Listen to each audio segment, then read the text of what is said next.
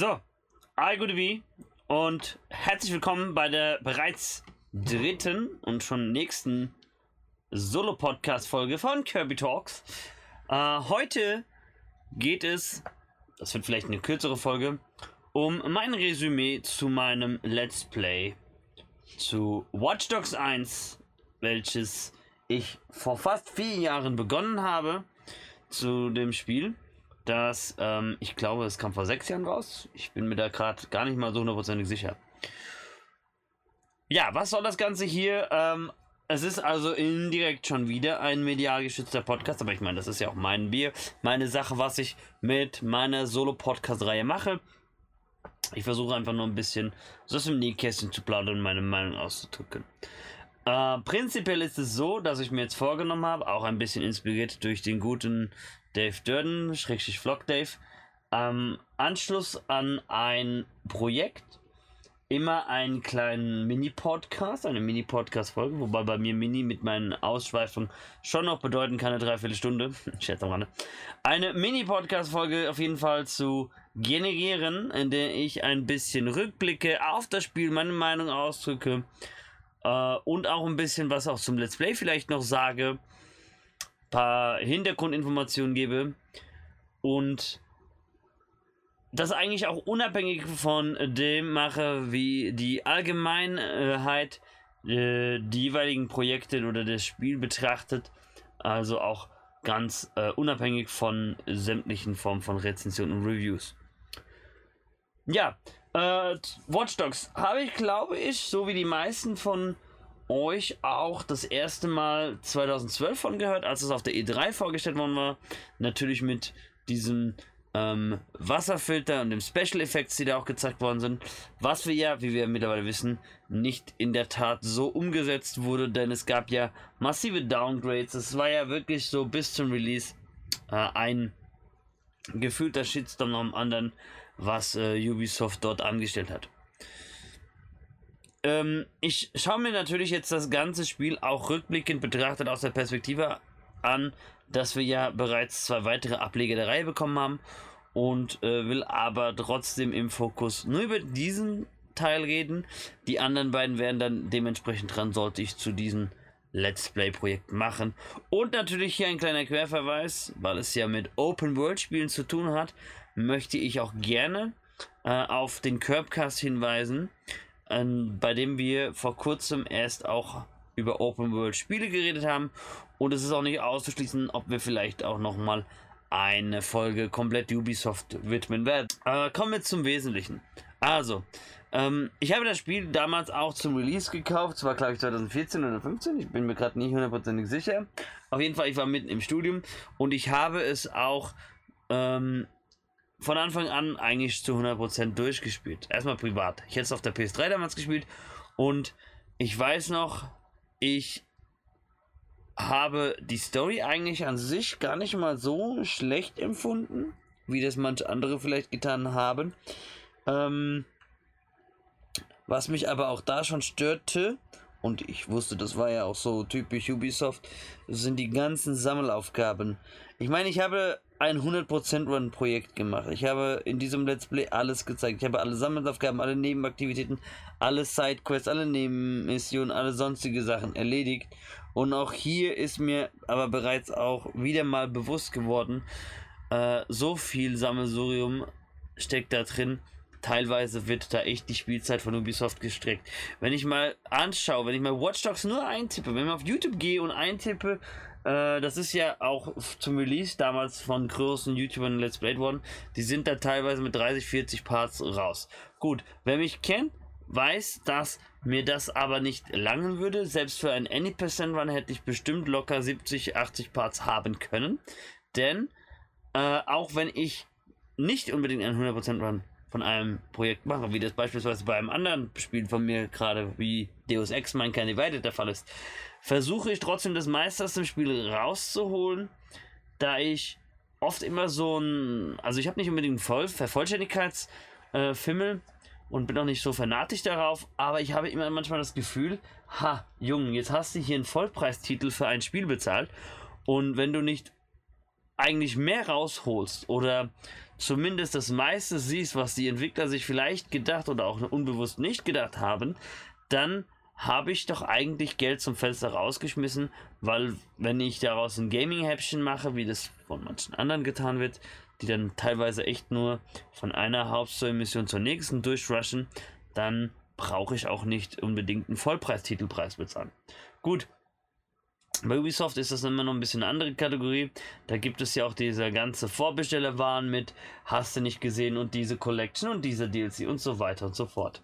Gut, ich habe trotzdem mich daran gesetzt, weil ich mal wieder eine Platin-Trophäe haben wollte. Ich bin ja so ein kleiner Trophy-Hunter und habe halt gesehen, gut, ich muss unbedingt äh, so viele äh, Sehenswürdigkeiten abklappern, so viele Koffer finden, so viele andere Tonbänder über QR-Codes freischalten, um meine Trophäe zu bekommen. Prinzipiell, auch wenn ich mich über diese ganzen Nebenquests auskotze, gestört an sich hat mich eigentlich nur die übertrieben äh, hohe Anzahl an Sehenswürdigkeiten, die man fotografieren muss, auch wenn ich mir natürlich sicher bin, bei dem Versuch Chicago 1 zu 1 in das Spiel nachzubauen, wollte man natürlich auch so einen ja, ich nenne es mal vorsichtshalber, virtuellen Reiserundführer einbauen, was natürlich interessant ist, gerade in Pandemiezeiten, wenn das Reisen nicht unbedingt so möglich ist, muss man sich natürlich auch anderweitig Hilfe besorgen. Und äh, das geschieht hier ja in Form von diesem äh, Spiel, in dem man einfach sagt, okay, dann ist hier Watch Dogs mein kleiner Chicago-Reiserundführer, mein virtueller. Ähm, was mich aber eigentlich an den Sammelaufgaben hauptsächlich gestellt hat, war, wie gesagt, die Sehenswürdigkeit. Ich meine, das ist schön und gut. Man hätte es vielleicht auch einbauen können, aber nicht als verpflichtend für Leute, die einen 100% machen wollen oder für Leute, die unbedingt alle Trophäen haben wollen, Platin-Trophäen haben wollen. Und was mich auch etwas gestört hat, war die übertrieben hohe Anzahl an Fixer-Aufträgen. Ich habe in diesem Projekt, in diesen Videos teilweise ähm, Stundenaufnahmen gehabt, nur wegen einem Fixauftrag, weil er auch manchmal ein oder zwei Sekunden noch gefehlt haben und das Spiel das nicht registriert hat. Stichwort Fixaufträge. Nicht jedes Fahrzeug eignet sich gleich gut, um die Aufgaben, die die Entwickler da reingesetzt haben, zu bewerkstelligen. Ähm, was man auch daran gesehen hat, dass ich da teils echt schon am Ragen war. Ähm, was mich auch ein bisschen gestört hat, ist, es gab ja oft Fixaufträge, die auf Zeit äh, waren, dass die Zeit einfach, obwohl man die Ziellinie überquert hatte, schon weiterzählte. Und diese, diese kleine Diskrepanz von den ein, zwei Sekunden äh, konnte doch oftmals darüber entscheiden, ob man äh, im Prinzip eine Aufgabe gewonnen hat oder nicht. Denn hier ist genau das Problem. Ich habe bestimmt die Hälfte aller Fixaufträge mehrfach spielen müssen, weil mir die Zeit abhanden kam. Weil einfach auf diesem diese Anzeige stand, so noch zwei Sekunden und ich bin eigentlich gerade so durchs Ziel gekommen, aber die Zeit zählte noch einen kleinen Moment weiter. Und das war für mich einer der Probleme, äh, warum ich mir eigentlich dachte, wenn ich mich nochmal daran setze, dieses Spiel vielleicht komplett zu vervollständigen, durchzuspielen, dann nur im Stile eines äh, Let's Plays, also 100% Runs. Mich hätte gar nicht mal so übrigens die Anzahl der Gangverstecke und der Verbrecherkonvois gestört, weil ich die eigentlich ganz gelungen fand. Man konnte da echt schön in die Thematiken reingehen. Also äh, die Gangverstecke, die haben ein bisschen profiliert von dem Stealth-Abschnitten, von dem Hacking, äh, während äh, das Gun-Gameplay gut trainiert wurde, auch mit den Slow-Mo-Effekten und mit Fallen vorbereiten. Und äh, pass auf, dass du nicht die Zielperson tötest, Mechaniken für die Verbrecherkonvois. Klar, auf der anderen Seite kann man sagen, auch hier hätte man sicherlich die Anzahl reduzieren können. Ja, seien wir mal ein bisschen radikal. Äh, auf der einen Seite hätten wir natürlich von allen Nebenmissionen 50% weniger haben können. Und das hätte völlig gelangt. Dann wären wir mit diesem Projekt trotzdem noch bei 50, 60 Parts für einen 100% Run rausgekommen. Jetzt habe ich erstmal sehr viel über die Nebenmissionen ausgekotzt. Zur Hauptstory muss ich sagen, das war eigentlich in den meisten Fällen auf einem sehr hohen Niveau. Es gab selten eine Hauptstory-Mission, die sich wie bei den Nebenmissionen wie Copy-Paste angefühlt haben. Es gab selten eine, äh, Story-Missionen, wo ich sagen müsste, ah, das habe ich doch in der ähnlichen Form schon mal gesehen. Das machen andere Ableger dieser Reihe leider nicht so gut. Die machen das sogar etwas schlechter. Ähm, da fühlt sich doch viel mehr auch in den Story-Missionen noch Copy-Paste an. Also sehr äh, gelungen. Ähm, klar, auch mit ein paar Frustelementen verbunden, aber zu meinen absoluten Highlights in den, ohne bestimmtes Ranking, gehören in den Story-Missionen auf jeden Fall ähm, der Gefängnisausbruch mit Aiden, die äh, Flucht mit T-Bone vom Schrottplatz, dann äh, natürlich die Mission, bei der wir Iraq ausschalten und die Mission, bei der wir auch äh, Lucky Quinn erledigen. Auch genial ist die Mission, in der wir versuchen, äh, Damien Banks auszuliefern. Und was ich eigentlich auch noch gut fand, war, ähm, als wir generell äh, uns das erste Mal in diesen Gebäudekomplex um Iraq, also ich muss sagen, dieser, dieser Akt, das war der dritte Akt, das war genau in der Mitte des Spiels, da war für mich das absolute Highlight im Spiel. Was nicht heißt, dass von der Story her einige Sachen später schlechter werden. Aber dieses schleicht dich in dieses Gebäude rein, komm raus, navigier diesen Big Bag rein, komm wieder raus, schleicht dich dann nochmal zur Iraq rein und besiege ihn. Das war eigentlich sehr gut umgesetzt, weil man da tatsächlich auf drei verschiedenen Ebenen, drei verschiedenen Schwierigkeitsgraden und drei verschiedenen Niveaustufen schön sehen konnte, wie ein sehr gut gemachtes Interior Design in einer Open World gebaut wird. Und das finde ich hätte Ubisoft auch für andere Ableger der Reihe und auch für andere Open-World-Titel ruhig mal öfter beherzigen können. Sowas fehlt mir ein bisschen. Das war noch richtig neu, das war schön frisch.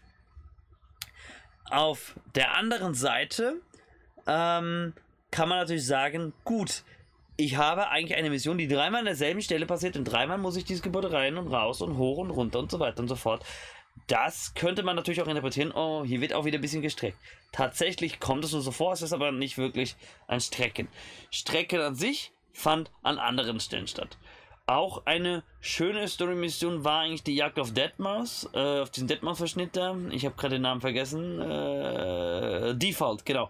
Und ähm, was ich hier leider sagen muss, was ich ein bisschen schade fand, ist, dass ein paar meiner Aufnahmen leider etwas corrupted sind. Das liegt nämlich darin begründet und ich musste nämlich mit äh, Rick die eine oder andere Aufgabe auch leider nachsprechen, ähm, die eine oder andere Folge nachsprechen, denn äh, ich habe ein paar corrupted Files gehabt von den Aufnahmen. Das fand ich sehr, sehr schade.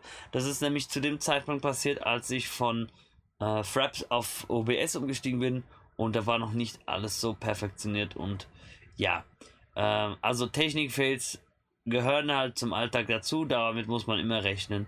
Wenn man es natürlich nicht äh, professionell macht, auf Berufswegen, so wie ich, dann denke ich, also vermute ich jetzt einfach mal, sind solche äh, Verluste oder Pannen noch kleiner und kann man eher hinnehmen als jemand, der darauf angewiesen ist und der versucht, hiermit seinen Unterhalt zu verdienen.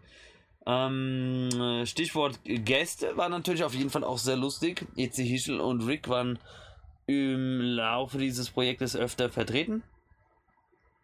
Aufgrund der Tatsache, dass dieses Projekt vor meinem ersten Staatsexamen begann, zwischen beiden weiterlief und dann aber pausiert war und ich es dann wieder zurückgeholt habe und ich erst letztes Jahr äh, mit Beginn des ersten Lockdowns meine Hauptaufnahmen schwang erledigt habe, hat mich dieses Projekt auch durch verschiedene Mikroqualitäten begleitet. Es hat es natürlich nicht mehr geschafft, dieses Mikrofon, was wir jetzt hören, noch mitzubekommen, mit Ausnahme dieser Podcast-Resümee-Folge hier. Aber ich muss sagen, äh, man wächst ja immer, ne? Und äh, man kriegt auch immer mehr Erfahrung. Und genauso kam es mir vor. Ich habe natürlich durch die Examiner und weil ich äh, sehr viele Projekte zeitgleich am Laufen habe, auch gerade jetzt, einen äh, ansatzweise Projekt Overkill, auf der anderen Seite dauern dadurch Projekte halt auch sehr, sehr lange noch. Aber nun, das ist meine Entscheidung und ähm, man kann damit leben als äh, Zuschauer, Zuhörer oder man lässt es und dann, äh, ich zwinge niemanden, ob er sein Abo da lässt oder beendet. Ich habe auf jeden Fall Spaß und ich denke, das hat man auch an diesem Projekt gemerkt. Es gab einige Szenen, die ich sehr unterhaltsam fand, besonders auch gelungen von den Charakteren. äh, fand ich Jordi. Finde auch sehr schön, dass er in späteren Teilen mal vorkommt. Klar, es gibt auch eine Querreferenz zu Aiden. Und ich möchte hier an dieser Stelle nochmal was auch über die Charaktere sagen. Ähm, Aiden ist zwar auf der einen Seite etwas platt geschrieben, sein Hauptmotivationsgrund, was in vielen Spielen zu dem Zeitpunkt, die rauskamen und auch immer noch die rauskommen, sind, ist dieses Rachemotiv. Es ist teilweise schon ein bisschen abgelutscht. Leider äh, gerade bei Ubisoft übrigens auch hier ein Verweis, das wäre eine interessante Trope, die man behandeln könnte. Vielleicht mache ich das auf dem Blit-Kanal mal. Ähm, das Rachemotiv ist nun mal sehr, sehr abgelutscht. Also Ubisoft verwendet das wirklich für fast alle Storytelling-Missionen, außer, obwohl auch hier nur zum Teil bei Far Cry. Aber da würde ich mir für die Zukunft doch auf jeden Fall neue Ideen wünschen. Ich will nicht sagen, dass man das Rad komplett neu erfinden muss. Gott bewahre. Oscar Wilde sagte schon, alle Geschichten sind geschrieben, alle Geschichten sind erfunden. Es liegt nun an uns, an der Aufgabe des Künstlers, die alten Geschichten neu zu vertonen und zu interpretieren. Ja, und ich finde, das passt nun mal. Ähm, weil auch in anderen Bereichen, egal ob es jetzt Filme, Fernsehen, Literatur, Geschichten, auch für Videospiele sind, grundlegend Neues gibt es nicht unbedingt. Äh, man findet immer mal wieder Elemente hier und da, die einem schon bekannt sind. Aber das ist ja auch, macht ja nichts, das ist das Schöne. Man kann, also auch in der Musik, äh, ich erinnere mich an ein Beispiel, was Kerry King mal über Black Sabbath sagte. Ähm, jeder Riff ist bereits geschrieben worden und jeder nimmt die Riffs und spielt sie langsam schneller, verdreht sie, spielt sie rückwärts, vorwärts, seitwärts. Und genau so verhält es sich nun auch mal mit Geschichten. Ähm, Im Prinzip auch schon seit Urzeiten, ihr müsst überdenken, ja, äh, es gab ja äh, sehr viele Menschen schon vor uns, über tausende Generationen, tausende Jahre. Und äh, damals das Drama, das Theater äh, prägend für die Storyentwicklung, für das Storytelling. Und ähm, das meiste ist einfach schon geschrieben. Und äh, man versucht seinen eigenen Touch zu finden. Was natürlich nicht rechtfertigt, äh, dass Ubisoft eigentlich immer wieder dasselbe kopiert und kopiert und kopiert. Sie können sich gut kopieren. Sie sind auch gut drin, ja. Ähm, äh, gute Kopien, ja. Kein, äh, keine schlechten Spiele. Aber ähm, sie sind so gut geworden, dass sie sich selbst schon gut kopieren können. Und das finde ich müsste halt besser werden. Da würde ich mir echt für die Zukunft doch nochmal ein bisschen neue Ansätze und Ideen wünschen. Wie gesagt, Geschichten sind zwar gleich abgeschrieben, äh, fertig geschrieben, aber das muss ja nicht heißen, dass man nicht hier und da neue Ideen oder alte Ideen miteinander verknüpfen kann, um Neues rauszugewinnen. Ja, jetzt bin ich natürlich wieder schön äh, zum Abschweifen gekommen, was auch äh, Rick meinte. Ähm, weil das ist nun mal so, das habe ich ja auch im allerersten Podcast gesagt, in meinen ersten Kirby Talks, durch meinen Job lässt es sich nicht unbedingt vermeiden, dass ich zum Abschweifen komme. Und ähm, Aiden ist natürlich, was das Motiv, was ja Eingang von meinem Statement von ihm war, etwas blass. Scheint auch nicht so viele Emotionen zu sein, zeigen. Also ich hatte doch echt manchmal das Gefühl, ähm, komm Jung, geh mal aus dir raus. Aber auf der anderen Seite, im Gegensatz zu Connor von Assassin's Creed 3 zum Beispiel, was ja auch nur in einem kurzen Abstand zu Watch Dogs äh, 1 erschienen. Es war ja von der Produktionsphase her, waren ja beide Spiele ungefähr gleichzeitig in Produktion. Äh, Im Gegensatz zu Connor ähm, hat er doch dann ein bisschen mehr Tiefe, denn äh, der Pusher blieb mir viel zu blass. An äh, anderer Stelle ähm, möchte ich natürlich sagen, dass die Story auch nicht unbedingt weltbewegend was super ist. Sie ist ja ein bisschen verwirrend, sie braucht etwas Zeit, sich zu entfalten. Zusammengefasst, Aidens ähm, Nichte wird umgebracht, weil er im Prolog mit seinem früheren Partner Damien Banks eine Aufgabe, äh, eine Hacking-Aufgabe verhunzt hat.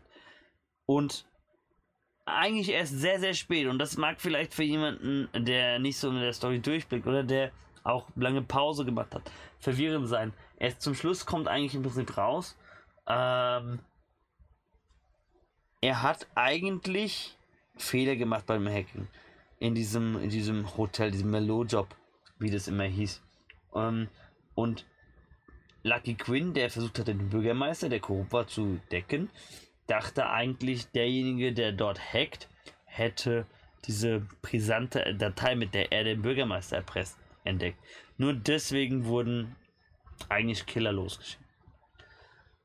Und im ganzen Rahmen dessen ähm, zieht sich diese Rache-Story durch Chicago. Man muss natürlich sagen, Aiden ist auch kein Vorzeigeprotagonist, ja.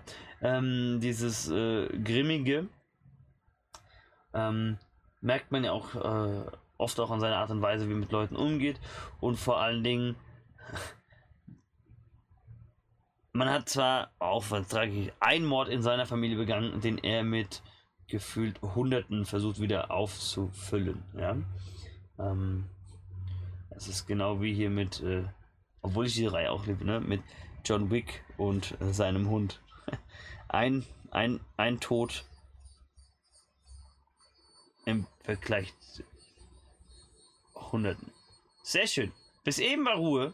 Jetzt geht's in der Baustelle nebenan wieder los. Aber ich bin mit der kurzen Podcast-Folge heute auch gleich fertig. Das muss ja nicht überwiegend immer lang sein. Wen ich eigentlich von den Charakteren auch gelungen fand, war T-Bone. Ähm, der war halt das Comic, der Comic Relief. Gut eingesetzt. Was ich interessant fand, eigentlich durch die ganzen Schnipsel, die Sachen, die man sich zusammensucht, ähm, hat man mehr über ihn erfahren als eigentlich über Aiden in der gesamten Story. Die, ähm, ja, das fand ich super interessant. Dann möchte ich an dieser Stelle noch kurz was über Steuerung Gameplay sagen. Ähm, ein Kriterium, was mich in vielen Open-World-Spielen ja auch oft immer ein bisschen reizt ne? und ähm, womit ich auch so ein bisschen äh, manchmal meine Probleme habe, ist die Steuerung von Fahrzeugen. Und ähm, die ging in Watch Dogs in den meisten Fällen zwar gut von der Hand. Klar, je schneller das Fahrzeug wurde, aber logischerweise desto schwieriger war es auch zu handeln. Ähm, was mich ein bisschen gestört hat, war, sie waren viel zu rutschig, wenn der Untergrund nass wurde. Da hatte ich schon ein bisschen das Gefühl, ich bin hier bei der K-Physik aus GTA 3, wo wirklich jede kleinste Kleinigkeit dafür sorgte, dass ich ein Auto überschlug. Ähm, ansonsten, eigentlich von dem Gameplay her, von der Steuerung das übliche Ubisoft. Protagonisten-Szenario soll ja auch ein modernes Assassin's Creed sein. Wir hatten Parcours-Elemente. Wir hatten, äh, okay, das ist, kommt nicht unbedingt in Assassin's Creed vor. Ein bisschen Third Person. Ähm, da fand ich aber auf jeden Fall die Idee mit dem ähm, Bullet Time sehr gut umgesetzt. Ähm, hat auch sehr gepasst. Also, was ich schön fand, war echt, dass man bei vielen Situationen auch die Möglichkeit hatte, dass man Stealth spielt. Da hätte man ruhig ein bisschen mehr in die Tiefe gehen können, so Stichwort äh, Ideen. Hacken an sich eine super, super Tool. Das hat auch echt Spaß gemacht. Ähm, klar, man hat sich, aber man muss auch auf der anderen Seite sagen, es ist das erste Spiel dieser Reihe gewesen. Man hat sich an einer Stelle irgendwann schnell satt gesehen. Ähm, am Anfang hieß es nämlich auch, und das war ja auch etwas, was runtergearbeitet wurde und nicht so vorkam wie in der E3-Präsentation, dass man eigentlich im Prinzip alles in der Stadt hacken könnte. Das hat sich natürlich am Ende dann etwas reduziert auf Blackouts, auf äh, Telefone, Kameras, Poller und äh, Ampeln und Gasleitungen. Da hört es auch schon auf. Hm, wenn mir aber weiß gemacht wird, du kannst alles in der Stadt hacken, dann gehe ich davon aus, dass es auch mehr als 96 Wege sind. Zum Glück, rückblickend betrachtet, ähm, ist Ubisoft den Spielern entgegengekommen, äh, wie ja Watch Dogs 2 zeigt. Weil es dort mehr Hacking-Möglichkeiten gibt. Ähm, was ich finde, was etwas überflüssig war vom Gameplay her, war dieses Räche äh, Wertungssystem, weil im Prinzip durch den Rachefeldzug von Aiden ist es nicht zu vermeiden, dass man Leute killt.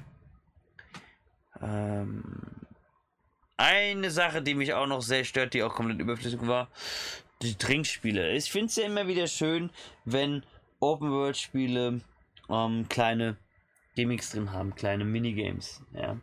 Aber äh, die VR-Trips hätten mir völlig gelangt als, als Minigames, weil das war passend. Das war etwas, was wirklich in diese Welt gehörte, des Hackers, der in irgendeine virtuelle Welt einsteigt. Aber so Hütchenspiele oder auch Schach, obwohl ich Schach liebe, aber vor allem diese Trinkspiele, die brauche ich nicht in so einer Open World. Die passen auch nicht wirklich so in der restlichen Story. Münzen Run wiederum was ganz anderes. Das war auch VR, das war auch sehr unterhaltsam, wenn auch nicht immer mir ersichtlich war, wann äh, ich dieses Spiel spielen durfte oder nicht.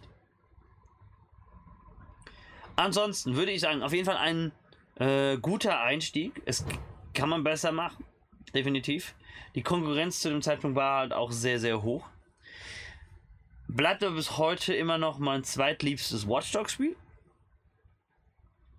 Ähm, unterhaltsam ist es durchaus. Es ist nicht unbedingt notwendig und auch wert, den 100% Mann zu machen, also ein 100% das durchzuspielen. Das machen natürlich nur so verrückte Fanatiker wie ich. Reguläre Spielzeit, da hat man trotzdem was weg. Ähm, ja, es ist interessant. Man könnte sich auch darüber streiten, dass man vielleicht auch den kompletten Akt mit der Gang mit Iraq weglässt, wobei dann, wie gesagt, mein persönliches Highlight fehlen würde. Nichtsdestotrotz, ich würde das Spiel auf jeden Fall weiterempfehlen, nicht aber zu einem Vollpreistitel, vielleicht reduziert im Sale. 30, 40 Euro. Und ähm, ich hatte dennoch meinen Spaß, logischerweise, auch wenn sehr viel repetitives Durchführen von Missionen anstand. Ich hoffe auf jeden Fall, ähm, ihr hattet auch einen Spaß, konntet mir folgen bis hierhin. Und äh, das war's erstmal auf jeden Fall auch von dieser Podcast-Folge. Wie ist eure Meinung zu Watch Dogs? Habt ihr Watch Dogs gespielt? Lasst es mich wissen, schreibt es mir in die Kommentare, auf Discord etc. Und wir sehen uns oder hören uns dann beim nächsten Mal. Und ich bin hier raus. Peace out.